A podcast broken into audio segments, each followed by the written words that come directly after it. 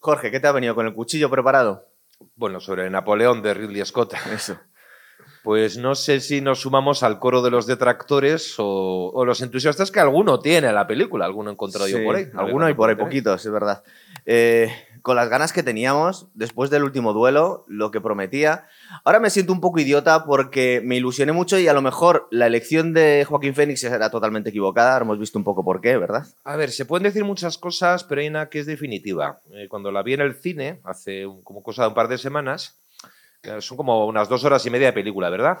Sí. Creo que ya los últimos tres cuartos de hora me, sorpre- o sea, me sorprendí a mí mismo, me atrapé a mí mismo discretamente mirando el reloj para ver cuánto quedaba de película. Sí. Porque tenía ganas de irme, a, no sé, a casa o a tomar un café. O...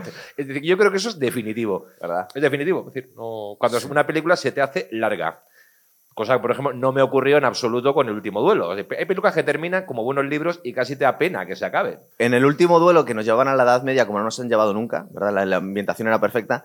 Aquí yo creo que podríamos decir cosas buenas, que es muy bonita de ver, vi- visualmente es muy guay, que tiene sus errores, y que nos lleva bastante bien a, a la era napoleónica, aunque creo que hay algunos eh, gazapos históricos, ¿no? Bueno, Las banderas no están donde deberían Bueno, estar y eso de cosas eso ya así. lo gazapos. A ver, por, como son dos cosas, dos temas diferentes. Sí. La- el tema de la fotografía también se ha criticado. y ¿También? Sí, sí, no. La, porque, eh, a ver, la era napoleónica es muy colorista. Me imagino los cuadros, los uniformes eran muy coloristas. eh.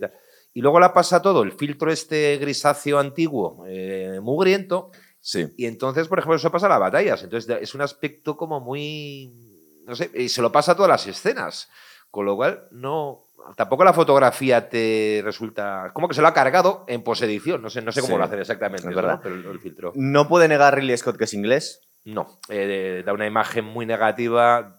Bueno, de la Revolución Francesa, que es casi roza la parodia. Sí, O sea, hay mucha gente que ha dicho esto parece una parodia, casi una comedia. Sí, es que tú sales de ver la película y entonces no sabes qué nos ha querido contar este señor sobre Napoleón, si es bueno, si es malo, si es un... No sé, es que no, no- no- no te transmite una imagen perfilada de Napoleón, no, que no tiene que ser Napoleón histórico, además es un personaje muy poliédrico, muy polémico, Sí. pero ¿qué es lo que realmente él piensa de Napoleón? Pues no lo sabemos. Hombre, O sea, da la sensación que es un cretino, soez, sí, pero... que no le ponen, vamos, es que directamente no te explicas por qué le seguían lo- los franceses.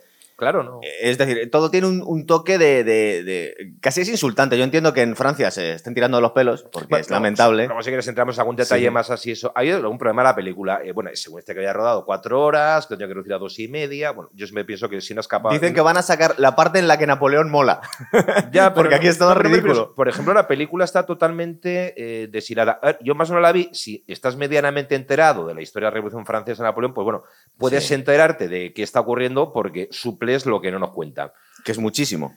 Ya, pero que, es que dice, el que no lo sepa, dices, no entiende. Es decir, está Napoleón, de repente aparece pegando cañonazos contra las pirámides, luego hace como un golpe de Estado, luego se corona, luego derrota a estos en Austerlitz, va a Rusia y luego abdica y aquí dice, bueno, pero a ver, que no puedes contarlo todo en dos horas y media, pero puedes siempre sutilmente hilar de alguna manera aquello, ¿no? De todas maneras, lo que decías de, de que es- básicamente tiene. Es complicado eh, ver qué pretendía aquí Ridley Scott, porque si pretendía ridiculizarlo tanto, ponerle a nivel del gañán, un tío soez, un tío salido, una especie de pagafantas, luego.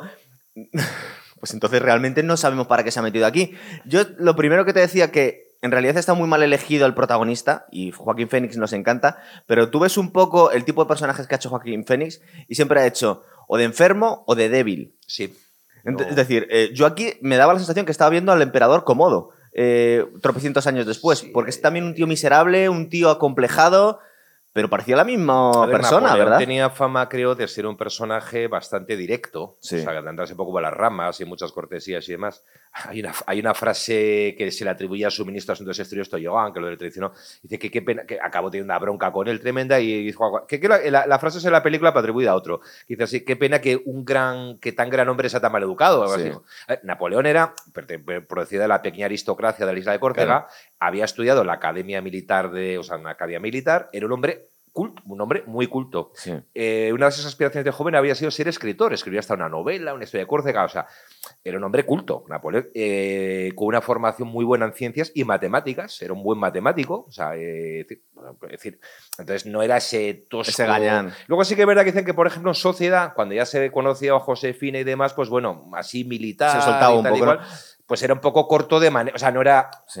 no- tenía ese refinamiento de alta sociedad. Pero eso suena un poco también a, a la propaganda inglesa. Vamos a ver, eh, la Revolución Francesa, porque esto era un juego de poder est- geoestratégico, pero también era la lucha de la República Francesa y de la Revolución contra las aristocracias y las monarquías. Entonces, de alguna forma, la monarquía y las aristocracias veían a este, que era de, de menor clase social, como. Es decir, que da la sensación que la caricaturización de este tío Claro, es, vale, sí, es un gañán, sí. es un tío sin clase, no sabe moverse en alta sociedad. Entonces, igual que eh, el mito de que era un enano. No, era que, que que tenía medía unos casi 70, 60. Pero- para lo que era la altura de la época algo menor era, Era era, una- era el la estándar, media, ¿verdad? Claro. Lo que, lo que ocurre es que incluso, eh, incluso Ridley Scott intenta hacer una coñita con eso cuando se acerca la momia de Ramsés, ¿verdad? Que se tiene que subir una silla porque no Eh, llega. Lo que pasa es que siempre se le representaba rodeado los cuadros por la Guardia Imperial. Para Sí. entrar en la Guardia Imperial de Napoleón, el cuerpo de élite, creo que se exigía tener mínimo 1,80. Claro. Ahí 1,80 para arriba. En una época que la gente de media era algo más baja que ahora por tema de alimentación y demás, ¿no? Entonces, claro, pues siempre se le veía rodeado de unos tiarrones, Sí, unas sí, torres, encima con esos morriones que llevaban altísimos. Pero vamos, que estaba, creo que medía unos 60 y muchos. La media estándar de la época. Total, o sea, no, no era nano. no era nada. especialmente alto, pero tampoco era especialmente bajito. Por eso, es como si hubiera sido hecha el guion en el, en el momento que estaba Inglaterra en guerra con Francia eran como los. Ya la película empieza con una escena que asaltan ahí para hacerlas. Tú, tú irías con María Antonieta, luego la ejecutan Sí. a, a María Antonieta. Que eso se ha criticado que Napoleón no estuvo No estaba en presente. ese Bueno, momento. pero, a ver, asistió a alguna de las bochinches que hubo en París, con lo cual eso, a mí, eso me parece pasable, o sea, como Sí. licencia histórica, ¿no? Pero claro, nos dan una imagen de la revolución muy negativa. Luego sacan eh, un Robespierre, un Robespierre que es insultante, o sea, es una parodia insultante de quien fue Robespierre, que no fue, por cierto, fue un revolucionario, Sí. no fue ese tirano sanguinario que luego se, se hizo creer cuando él cayó, Claro. sin ser las culpas, estuvo implicado en el tema del terror, pero como no más que, Que el resto. otros que luego estuvieron. Siempre se dice que la historia la escriben los vencedores. Aquí, entre otras, bueno, nos ponen una especie de proto-Hitler, Napoleón. Dice, no, es que por su culpa murió mucha gente. Dice, bueno, da la sensación que la gran coalición era, aquí no es- le ha faltado decir que estaban a favor, que estaban defendiendo la democracia, el resto de las potencias. Bueno, claro. y al final de la película pone siempre una. Creo que la cifra de muertos que da se ha discutido, es muy disparatada, no fue esa. Y además pone, pone 1793, 1815. Amo Abi. Y esos muertos los achaca Napoleón. En 1793, Napoleón es un teniente o capitán de artillería que no pinta nada. Eh, en 1793, 92, 93 empieza la guerra revolucionarias.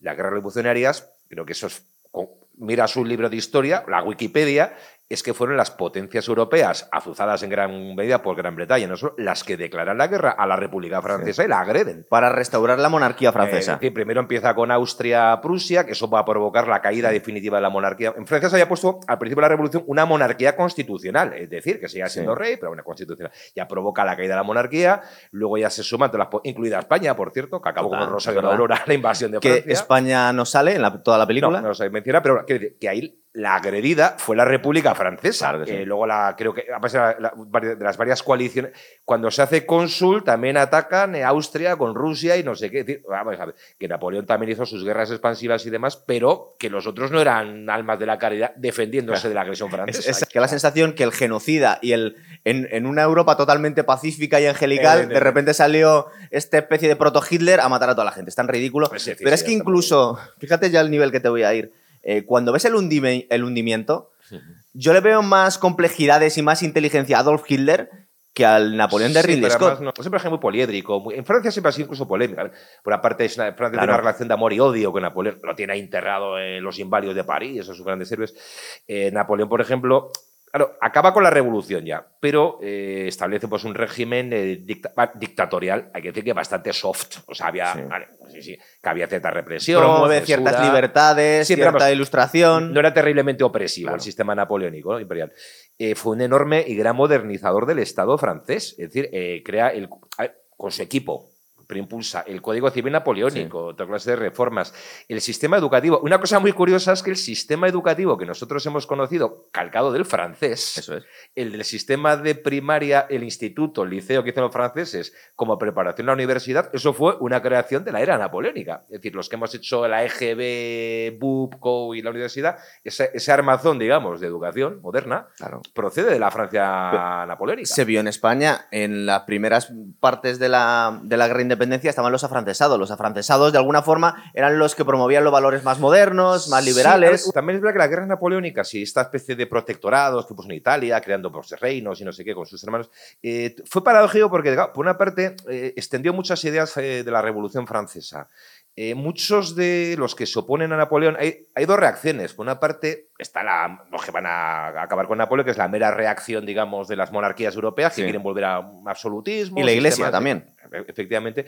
Pero curiosamente, muchos de los que se van a volver contra Napoleón eso ocurrirá, por ejemplo, en España, con los, sí. eh, eh, en Alemania también. Ah, bueno, aparte de que produjo una especie de explosión nacionalista en Europa. Claro, al final era un movimiento nacional. Pone en marcha lo que va a ser los movimientos de unificación de Italia, de Alemania. O sea, que, entonces muchos, pero también mucha hay una reacción liberal. Es decir, Eso a favor. Es, sí. El caso más curioso, efectivamente, en España los que combaten a Napoleón, por una parte está la reacción, la derecha, para entendernos, los del Sí. trono, el altar, eh, la iglesia y demás. Pero también está, digamos, los antinapoleónicos de liberales. Al final consiguió Los de, poner las de, los de las Cortes de Cádiz. al final consiguió poner de acuerdo a todo el mundo contra él. Claro. Es muy compleja, muy y, y creo que, a ver, compararle con el Hitler, pues, a ver, ya le gustaría a los habitantes de cualquier país invadido por Alemania, la Segunda Guerra Mundial, ocupados por Alemania, haber tenido el trato que tuvieron, no sé, los alemanes o los italianos en, durante la Guerra Napoleónica. Pero es que- en España fue otra cosa porque nunca se logró controlar y pacificar el territorio. Pero es que te iba más allá. Es que no recuerdo una película en la que hayan ridiculizado tanto a Hitler como aquí Ridley Scott a Napoleón. Es decir, me da la sensación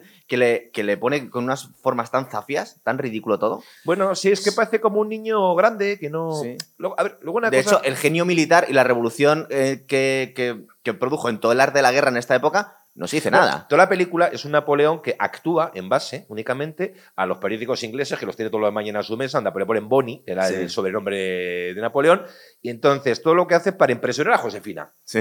incluida eh, cuando se va de Elba y monta la de Waterloo, que estaba la pobre Josefina muriéndose ya de, no me acuerdo qué enfermedad tenía. Tuberculosis, creo. Sí, algo así. Es decir, es como siempre te leen un periódico, ay, que me están insultando los ingleses y sugieren que me está poniendo los cuernos. Bueno, pues entonces le declaro la guerra a Prusia. Da la sensación que, Es pueril, o sea, que, el, que el guion lo han hecho los, los que hacían los cómics, las caricaturas Las de los cari- periódicos de, de Sí, Una cosa muy Inglaterra, curiosa es que en esa época de la revolución es cuando surge la caricatura moderna, o sea, el concepto de caricatura. Pues casi es el storyboard de Ridley Scott. Vamos a hablar un poco de la peli. A ver, eh, que se ha gastado 200 millones y lleva 172 recaudados. Eh, va a ser bastante fracaso porque el boca a boca a ti te llegó, ¿verdad? Tú cuando te ibas a ver la película ya sabías que había mucha gente que la estaba poniendo a parir. sí, sí, eso es, sí, sí. Bueno, es que, preparado, claro, ¿verdad? Creo que hubo la...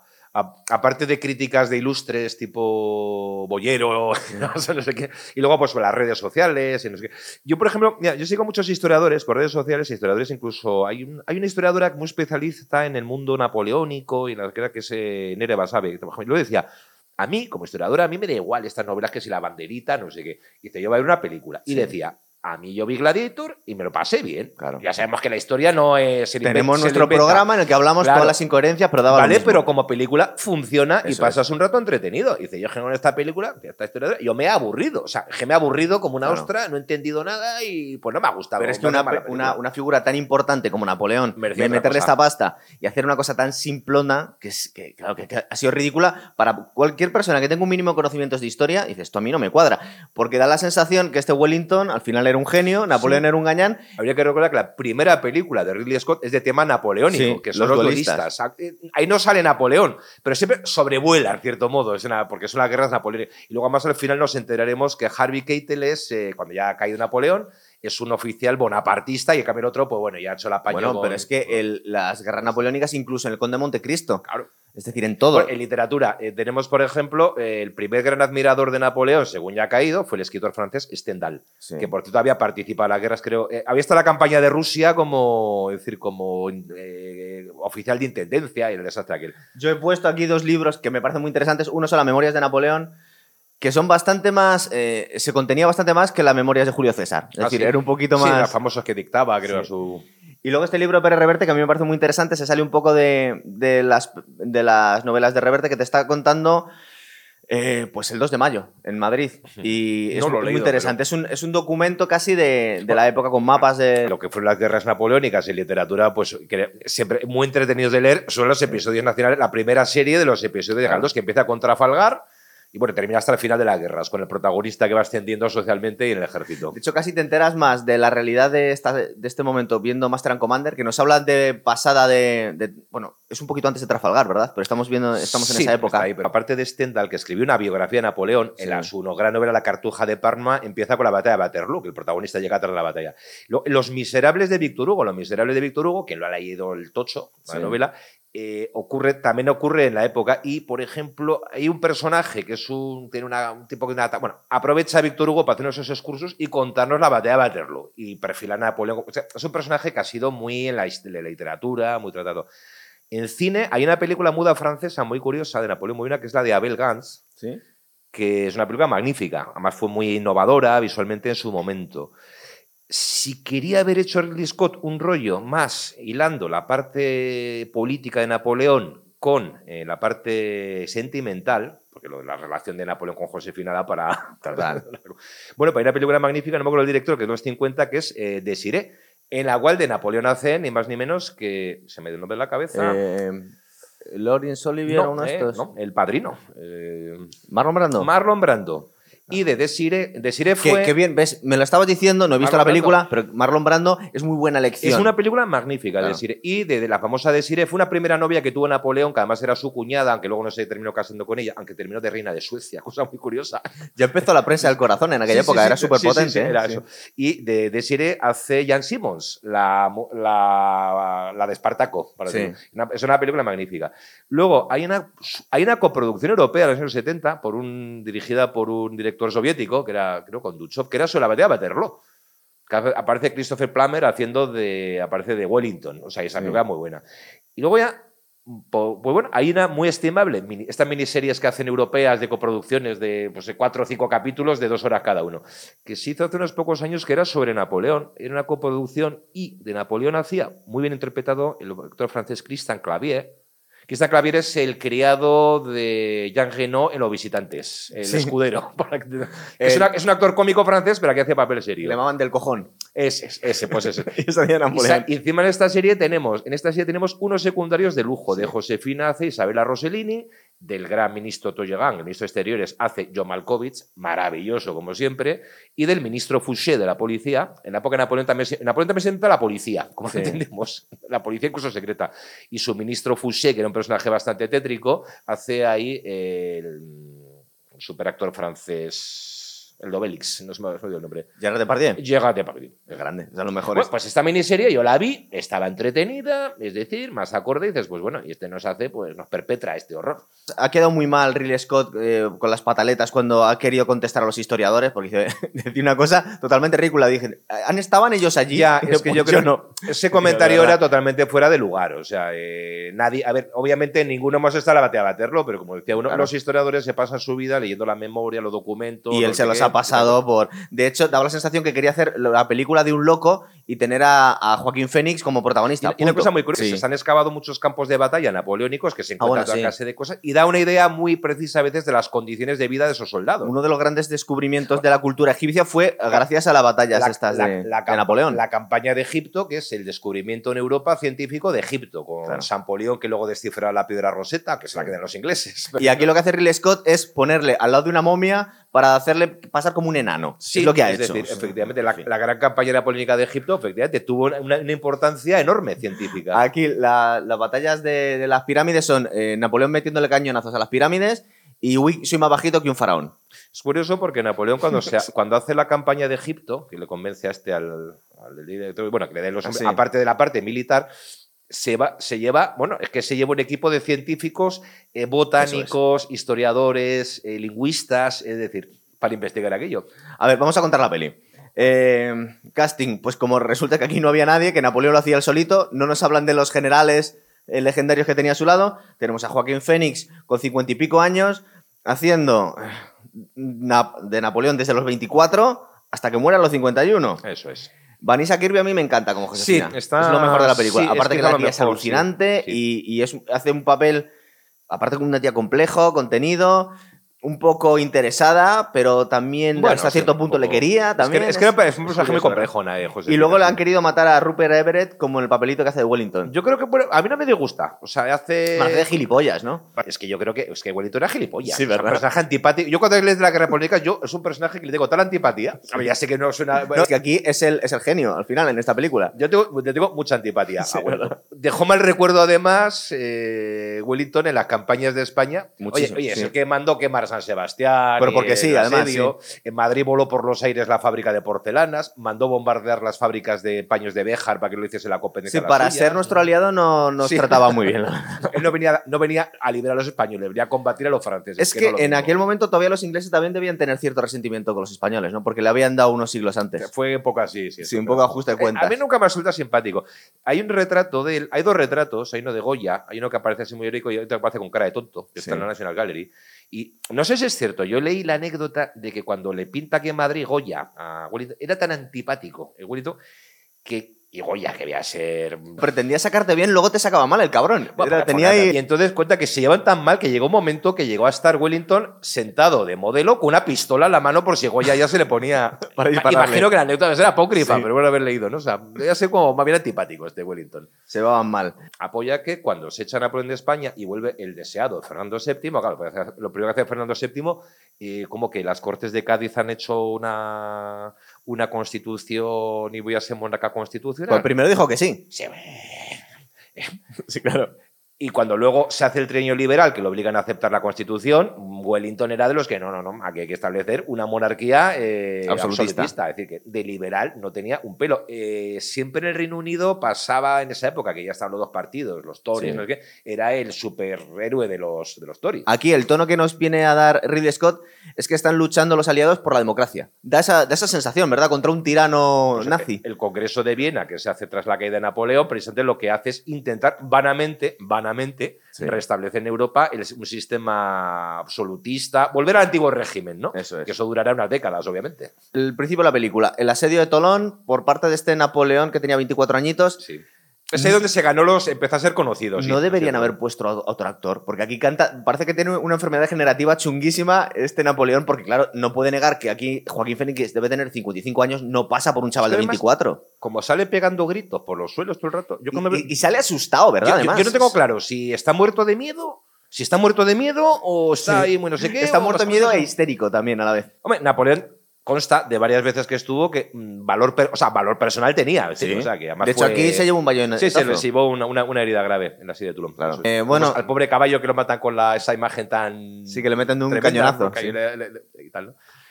Sí, pero, por ejemplo, a ver, Mm. eh, la batalla ya empiezas con la primera. Ridley Scott que borda las batallas.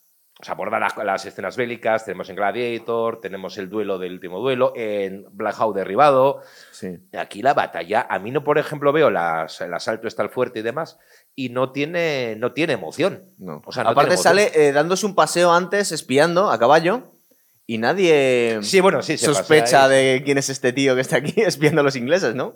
Que además vemos Malta por enésima vez, pues siempre saca Malta en sus películas. Eso está, creo que está rodado en la isla de Malta. Yo me estoy temiendo este Gladiator 2, que parece ser que va a ser el mismo guionista que Napoleón. Ah, sí. ¡Qué miedo! Bueno, tenemos a Josefina saliendo de la cárcel después. Sí, que había estado. Con el pelo rapado, mm, la debían haber maltratado porque había sido la, la mujer, bueno, la viuda de un aristócrata, ¿no? Sí, pero y había estado encarcelada en la época final del terror, efectivamente.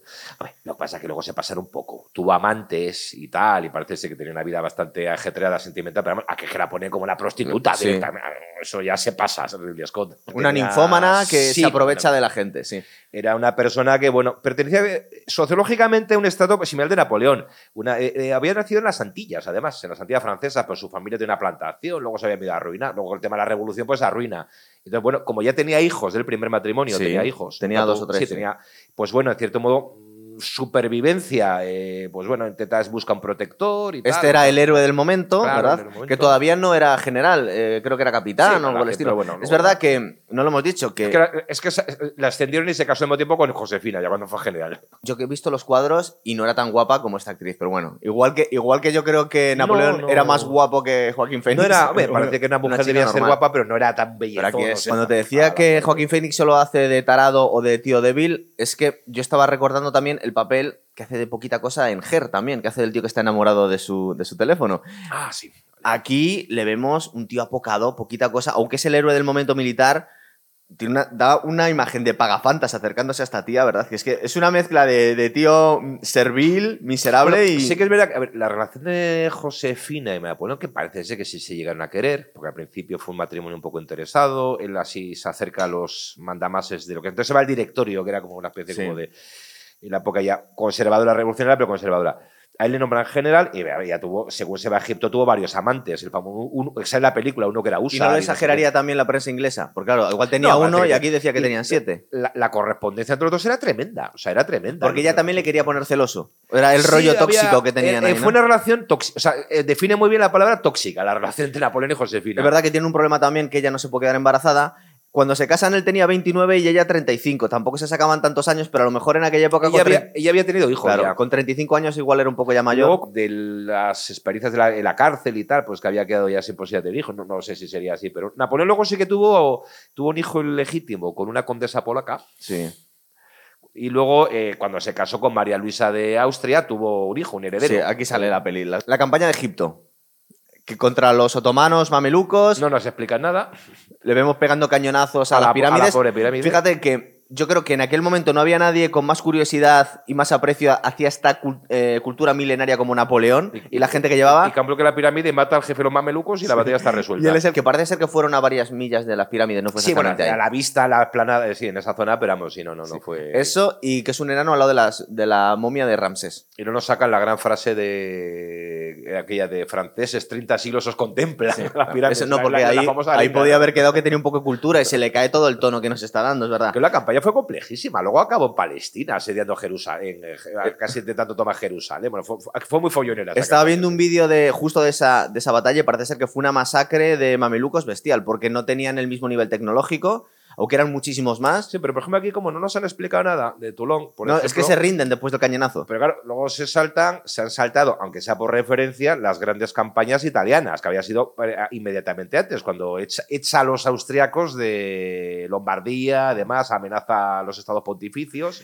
Y aunque sale en cierta batalla eh, naval en la toma de, de Tolón, Sí. Nos podrían haber contado por encima algo que es de importancia fundamental, que es la batalla de Trafalgar aquí. Bueno, por lo y- menos hacer una Y referencia. antes de ellos la batalla de Abukir. Hubo un problema en la campaña de Egipto. Fue exitosa en tierra, pero claro, mandan los ingleses a la flota con Nelson y en Abukir, en una de las desembocaduras de los ramales del, del Nilo, eh, Nelson hunde la flota francesa y el ejército francés queda aislado en Egipto, Sí. por ejemplo. Napoleón decide abandonar a sus tropas porque Le llega un periódico que le está poniendo los cuernos le Josefina. poniendo los cuernos y se vuelve corriendo.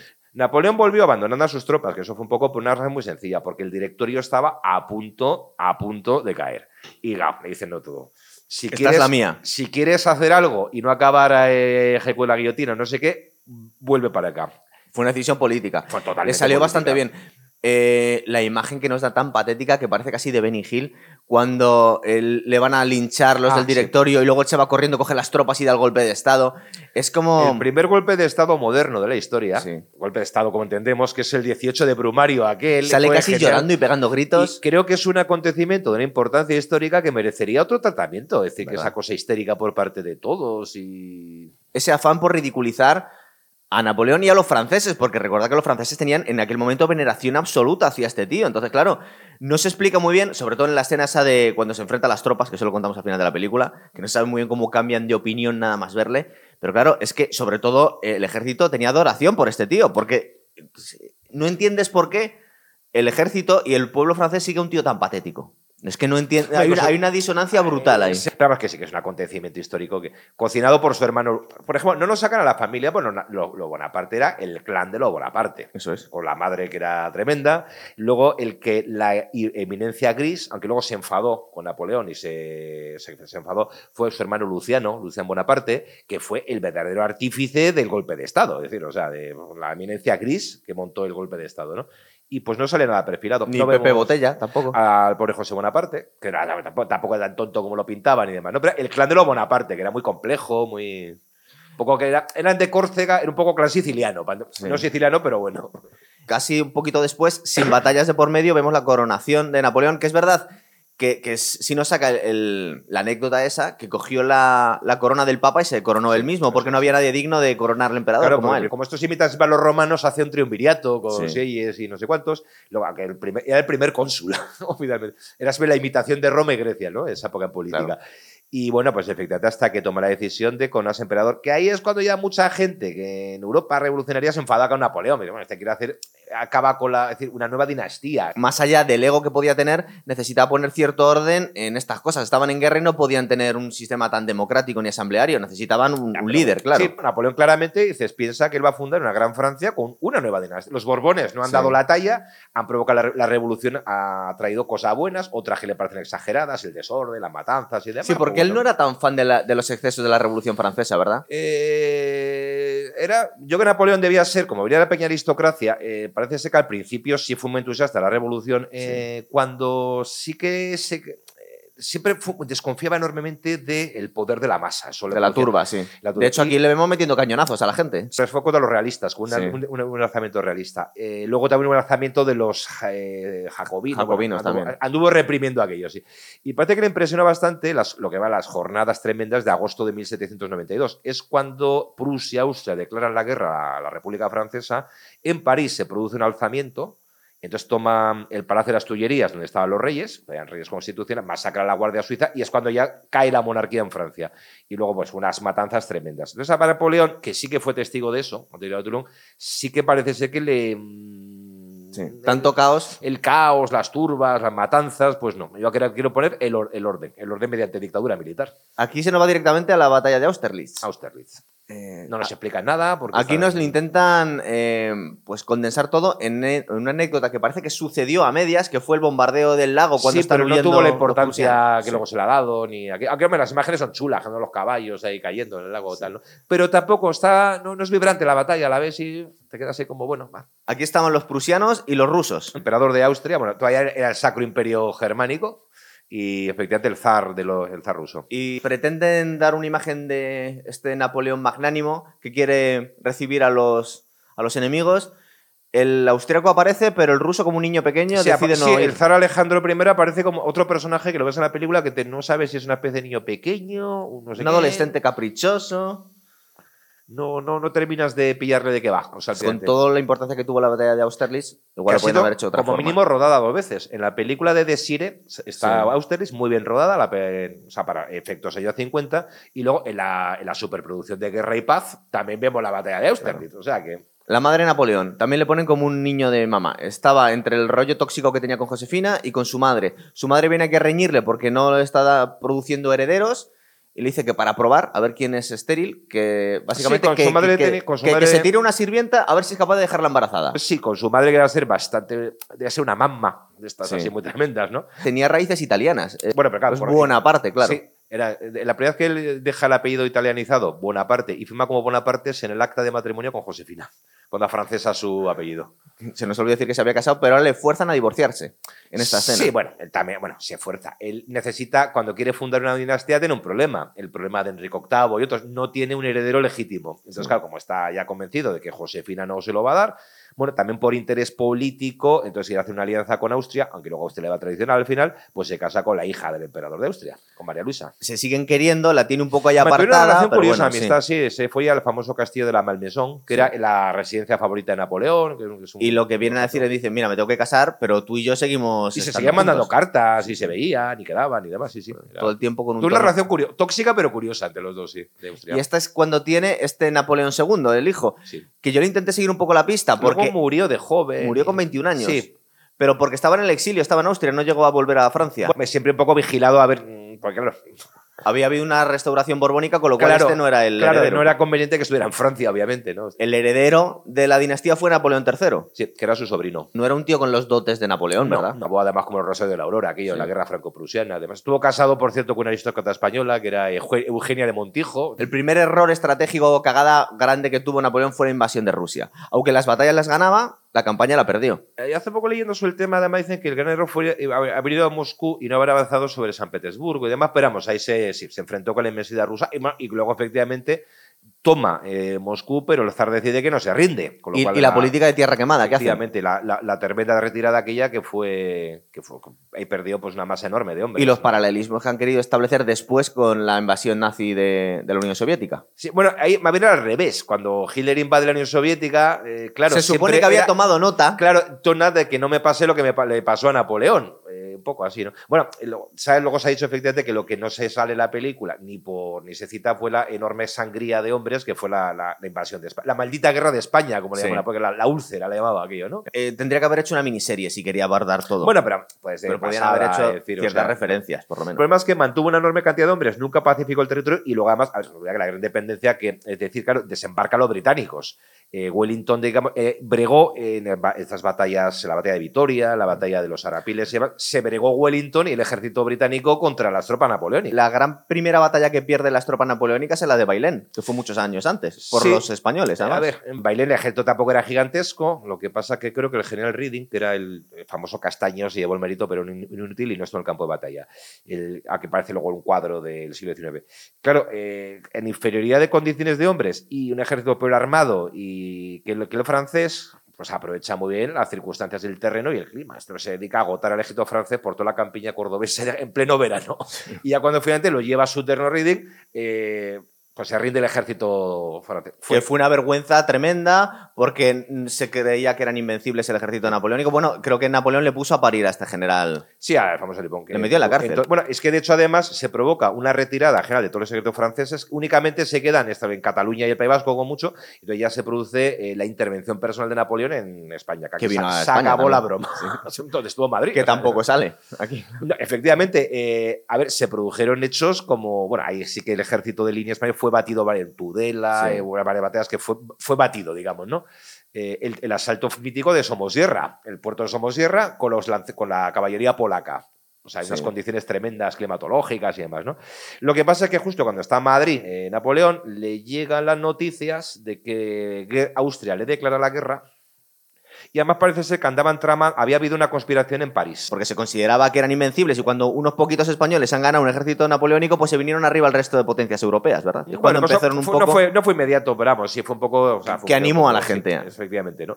Pero vamos, que fue baile. Pero hay que decir una cosa, que luego, después de Napoleón, las, todas las batallas que hubo fueron catastróficas para el ejército español, que fue es que el ejército español funcionaba bien haciendo guerrillas, no en campo abierto. hubo masacres como la batalla de Tudela, Ocaña, Uclés y demás, que fueron, terribles. Pero contribuyó mucho a la derrota de Napoleón eh, la sangría que había en España, constantemente, claro. pues, tenía que mantener una enorme cantidad de hombres para eh, garantizar las líneas de suministros, de comunicaciones. Y luego se produce el desembarco británico que ya van a derrotar a los franceses en batallas ya campales, los arapiles cerca de Salamanca, luego la batalla de Vitoria y otros. Los británicos con, con, ayuda de los españoles también, no eran solo los británicos. Sí, bueno, y portugueses, eso era. Pero vamos, el grueso de la tropa era, los guerrilleros tenían fuerza para mantener entretenidos a los franceses, pero no para echarlos, sí. os explico. Fue el ejército de Wellington el que realmente echa. El tono que nos dan es tan siniestro que es un poco ridículo. Cuando vemos a Napoleón en el Kremlin y todo eh, Moscú en llamas, abandonado, el, ejército pasando hambre. Bueno, es que además hay imágenes ahí que son como un desmadre. O sea, eh, por cierto, es una guerra que tenemos cinematográficamente muy perfilada visualmente gracias a Guerra y Paz, la película Guerra y Paz. Sí. Eh, que vemos la, salvajada que fue la batalla de Moscova, de Borodino. Pero es el novelón este de Tolstoy, ¿no? El de Tolstoy, o sea, por eso hay que lo hemos hecho en películas y tal, pues lo, lo tenemos. Sale una escena con una especie de cosacos, con cañones, que han colgado unos tíos, o sea, no sé, es como muy aquello. Nada, sale un poquito de la retirada. La retirada que había rodado Ridley Scott en Los Duelistas, porque hay una parte que es la retirada de. Parece ser que era más. Era, era un poco más. Em, que tenía un poco más de respeto por la historia en, Los Duelistas que aquí. Aquí se le ha ido la mano completamente. Y luego, de repente, pataplan, nos sale Napoleón firmando un papel de abdicación. Vamos a ver, entre la retirada de Rusia y el papel de abdicación pasan casi dos años. En esos dos años, Napoleón sufre unas pérdidas terribles pero reconstituye, ya es cuando alzan la cabeza Austria, Prusia y demás contra él, reconstituye un ejército y las campañas de 1813 en, por toda Alemania, Napoleón empieza a derrotar a todo Kiski, además que luego será derrotado una, una, enorme coalición en una inferioridad numérica muy grande, la batalla de Leipzig. De Rusia esta parte, Napoleón ganaba muchas batallas, pero estaba ya en inferioridad. Hombre, ya Francia empieza a ser acosada, por así decirlo, ¿no? Pero vamos, que combatió hasta a las puertas de París Napoleón, o sea, no sé si me explico. Ahora, toro pasado, parece un poco estúpido por parte de los aliados eh, desterrar a Napoleón en la isla de Elba, ¿no? Sí, lo mandan a Elba. Está casi al ladito. Es como mandarle a, Yo qué sé, si no quieres que te dé un golpe de estado y le mandas a Mallorca. Luego le mandó a Santa Elena, donde por se dedicó No. a construir carreteras y toda clase de hospitales y cosas. En Elba, era- era- que por cierto es el, bueno, el principio no, casi el principio del Conde Montecristo, que está el, pobre Edmond Dantes metido en la conspiración de los, de los bonapartistas para restaurar a- al emperador, pues volvió, pero ya se supone que estaba un poco, bueno, en la película nos cuentan que vuelve porque escucha Vuelve que porque- Josefina se que está muriendo. Josefina- no es porque se esté muriendo, lee porque el zar ha ido a visitar a Josefina. Ah, es cierto, es verdad. Es que aquí Y se pone celoso. nos da a entender que el zar se ha liado con Josefina para provocar a Napoleón. Bueno, el problema es que cuando él los tira a Elba, Josefina está en su palacio de la Malmaison y queda en una situación delicada porque se restablece la monarquía en Francia. Entonces parece que, bueno, el zar la visitó. A ver, la mujer estaba ya bastante enferma, o sea, que estaba mayor. Parece que no se liaron ni fueron amantes ni nada por el estilo. Pero bueno, le cayó simpática y, la pro- y personalmente la protegió para que no le pasase nada a Josefina tras la caída Entonces, de una vez más, Napoleón por celos decide volver a... Un periódico británico a conquistar que el mundo. le pone los cuernos a Bonnie, el zar de Rusia, y vuelve. Y nada, es el imperio de los 100 días, que se llama, Sí. fueron tres meses, que acabó en Waterloo. Aquí tenemos esa What? escena que yo había leído sobre ella, o sea, debe ser que, que fue cierta de alguna forma, que es que Napoleón se, encuentra una parte del ejército y le están apuntando con Sí, las eso sí, bayonetas sí, y dicen que le iban a fusilar y él pues se, abre el pecho y les convence de que en realidad es su, pues casi su mesías y cambian de bando y dejan de ser realistas para ser Ahí republicanos. podría habernos puesto una cosa que está totalmente maravillosa de la historia de la prensa. Es una cagada monumental. De, de hecho, aquí se ve dónde está fallando la película. Porque el, el tono que nos ha dado Ridley Scott a, a Napoleón es una cosa tan patética, tan ridícula, tan tal falta de carisma que no te puedes entender cómo la expresión de los soldados de repente les convence simplemente viendo al Hay una anécdota Napoleón. muy divertida. Creo que el periódico oficial de París, que era el Moniteur, que bueno, había sido bonapartista, luego borbónico, pues bueno, era como una especie, como una cosa como el boletín oficial del Estado, pero para dar noticias. Sí. Entonces eran los titulares que fue sacando con el desembarco de Napoleón y el avance a París. Y creo que eh, había un titular. eh, ayer, el monstruo de Córcega desembarcó en Antibes. Eh, luego, al otro día, el tirano Napoleón se acerca a Lyon. No sé qué. Luego, otro día, el título algo así como el, el dictador Napoleón está en no sé dónde. Ayer, Napoleón Bonaparte estuvo, estaba en la- las afueras de París. Y ya el último es, esta mañana su majestad imperial, Napoleón Bonaparte, ha entrado en la capital y ha sido aclamado. Eso el mismo periódico, según se iba acercando a París, iban cambiando los titulares. Pero pasó lo mismo en la Guerra Civil Española. O sea, anécdotas, ¿no? dependiendo Pues, todo. Sí, sí. Y luego termina, pues claro, ahí lo que pasa, que vuelve la, la coalición contraataca y pues Napoleón... eh, Tiene la batalla de Waterloo. Dice que también dispersó mucho a las tropas, no sé qué. Bueno, la batalla de Waterloo, que mal está contada. Una de las grandes cualidades que tenía Napoleón es que inspiraba a las tropas. De hecho, creo que hay un par de batallas que dicen que, que él cambió la moral de las tropas poniéndose al frente y llevándose tiros. Esas escenas que aparece Napoleón cargando eh, con el sable. Sí, pero sale asustado, además. Sale cagado de miedo. Sale como, sale como un pirado, ah, tío. Es que además son son unas batallas que parecen como una especie bárbara. Una, una melee de soldados, jinetes, rejuntados y Napoleón cargando con el sable. Eso es absurdo. Aquí el asesor histórico creo que estuvo, pero que estuvo pasando de él todo el tiempo Ridley Scott. O sea, no le hizo ni puto caso. Tenían un asesor histórico, Sí. le decía, no, es que esto no puede ser así. Vamos a ver, al final no te hago ni puto caso. Salen en trincheras. Y pues esto es la Sí. Primera Guerra Mundial, es una batalla napoleónica. un- Es decir, que era. Waterloo estaba perdido antemano porque. Y No de, neces- no de- de hecho dicen que casi gana en algún momento, pero claro, estaba en una inferioridad brutal, ¿verdad? Y hay un problema de comunicación que entonces eh, se llegó a hablar incluso de traición. Había un general con tropas que tenía que interceptar a la bruja y luego además pensaban que estaba mucho más lejos de lo que estaba. O sea, fue entonces Sí. realmente eh, como si tenía más información más de a qué distancia estaba eh, Wellington, sabía que podía llegar en el día que están ahí en la carrera. Pues bueno, la táctica de Wellington fue aguantar, aguantar, Pero la aguantar. situación pero tan precaria de Napoleón, sabiendo que eh, como tardes un poquito te van a hacer la Claro, entre era- dos ejércitos, Era muy, era muy difícil. Era una situación era imposible, una- claro. Muy difícil. O sea, ahí tenía muy pocas cartas y bueno, la jugó al final acabó cargando con la Guardia Imperial, pero bueno, no había forma de, de salvar eso ya. Claro. Y aquí lo saca, pues bueno, la batalla, pues hombre. Luego le ponen saludando y reconociendo su derrota ante Wellington a lo lejos, que, en fin. Sacan un francotirador que podía haber matado a Napoleón Sí, en cualquier una- momento. Con una, con, una, con, una, con una especie de catalejo atado con una cuerda.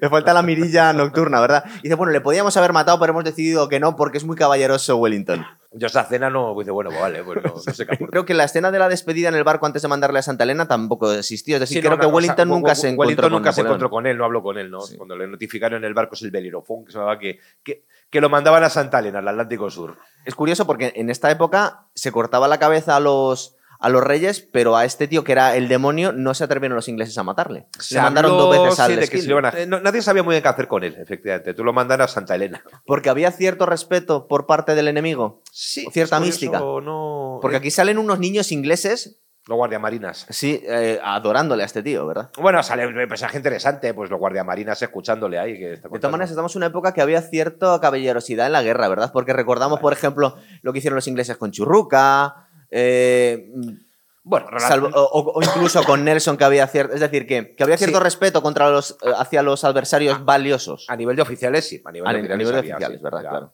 Entonces suponemos que a Napoleón, incluso para la oficialidad británica, era demasiado bestia cortarle la cabeza. Sí, es menos conocida la historia terrible, absolutamente terrible, de los franceses que se rindieron en Bailén. Que la Ah, mayor sí. parte.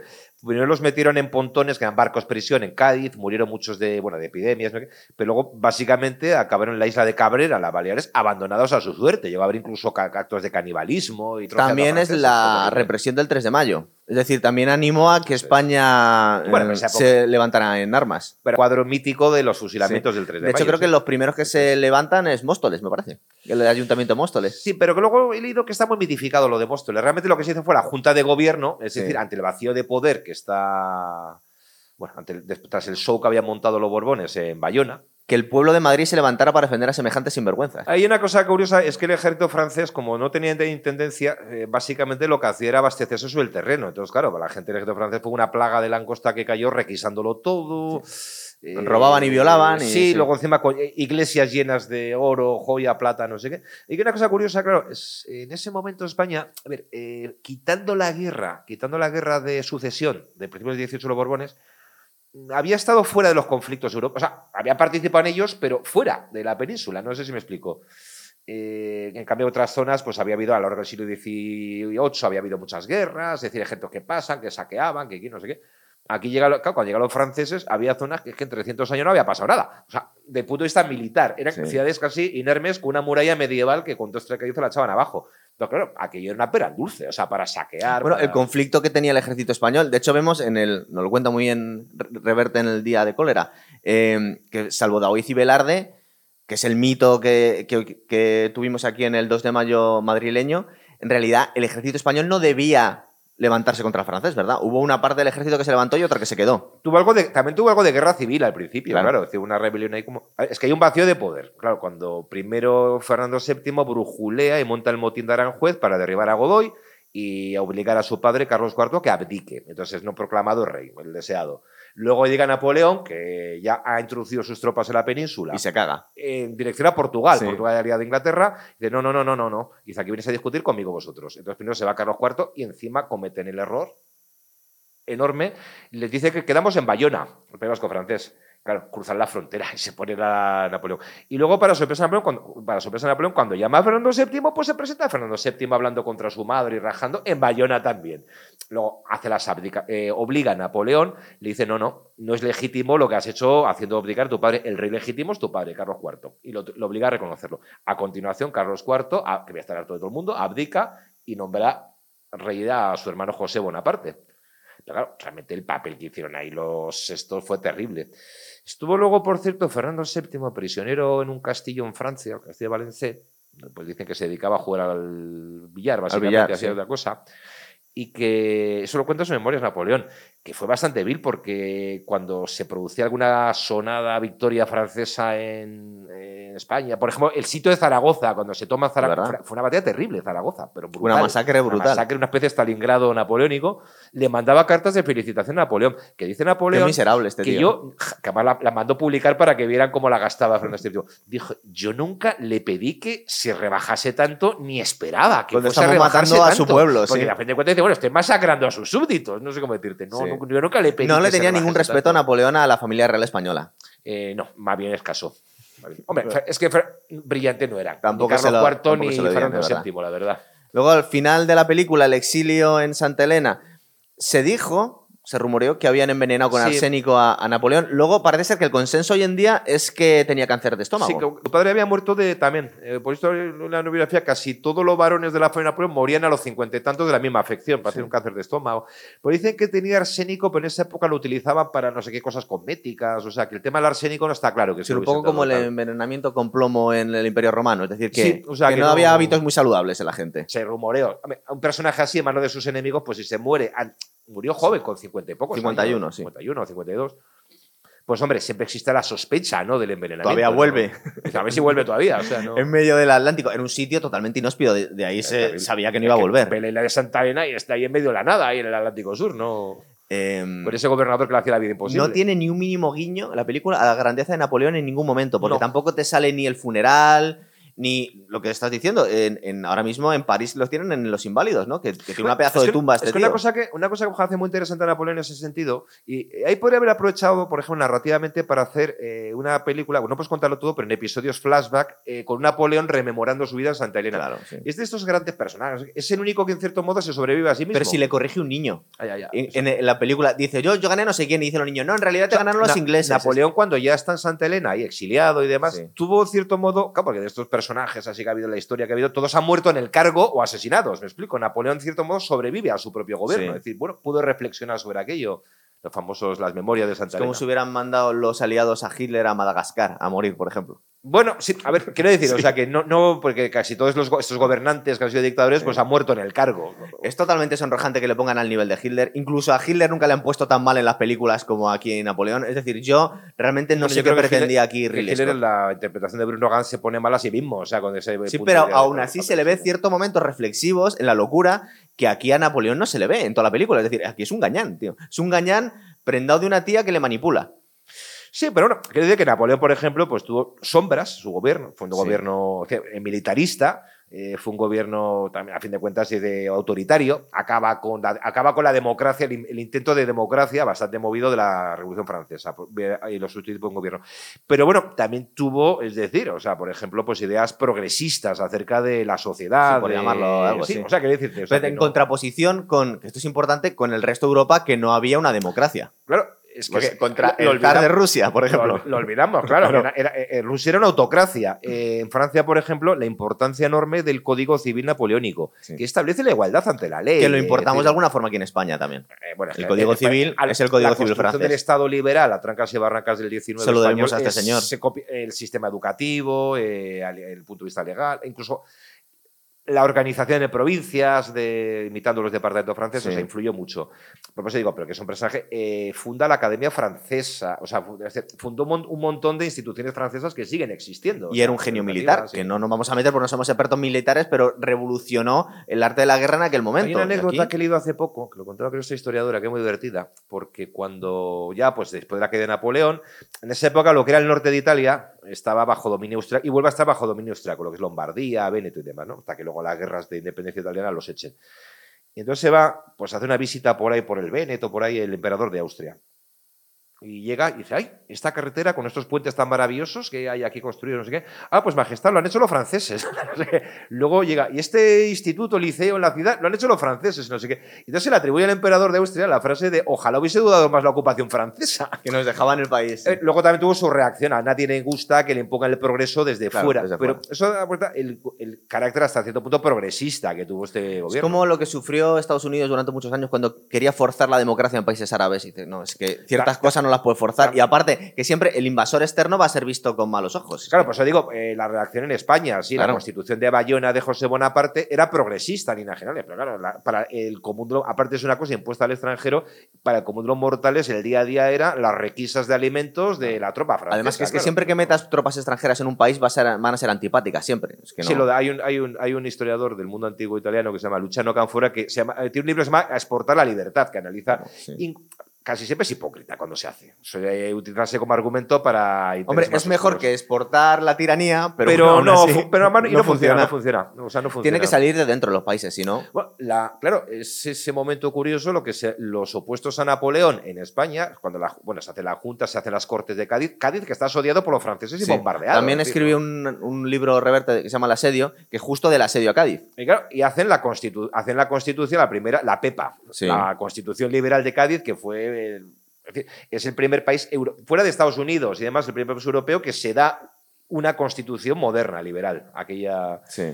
Es decir, que luego, pues bueno, fue como el grito de guerra de los liberales el 19, lo de viva Bueno, el caso es que una figura tan compleja y tan importante se merecía más película Sí, que esta y patochada. la, y, la, y la época, y la época, yo creo. o sea, que digo, es muy poliédrica, es muy compleja, o sea, no. Eh, ha sido una decepción brutal de este, con lo bien que le había quedado en el último duelo.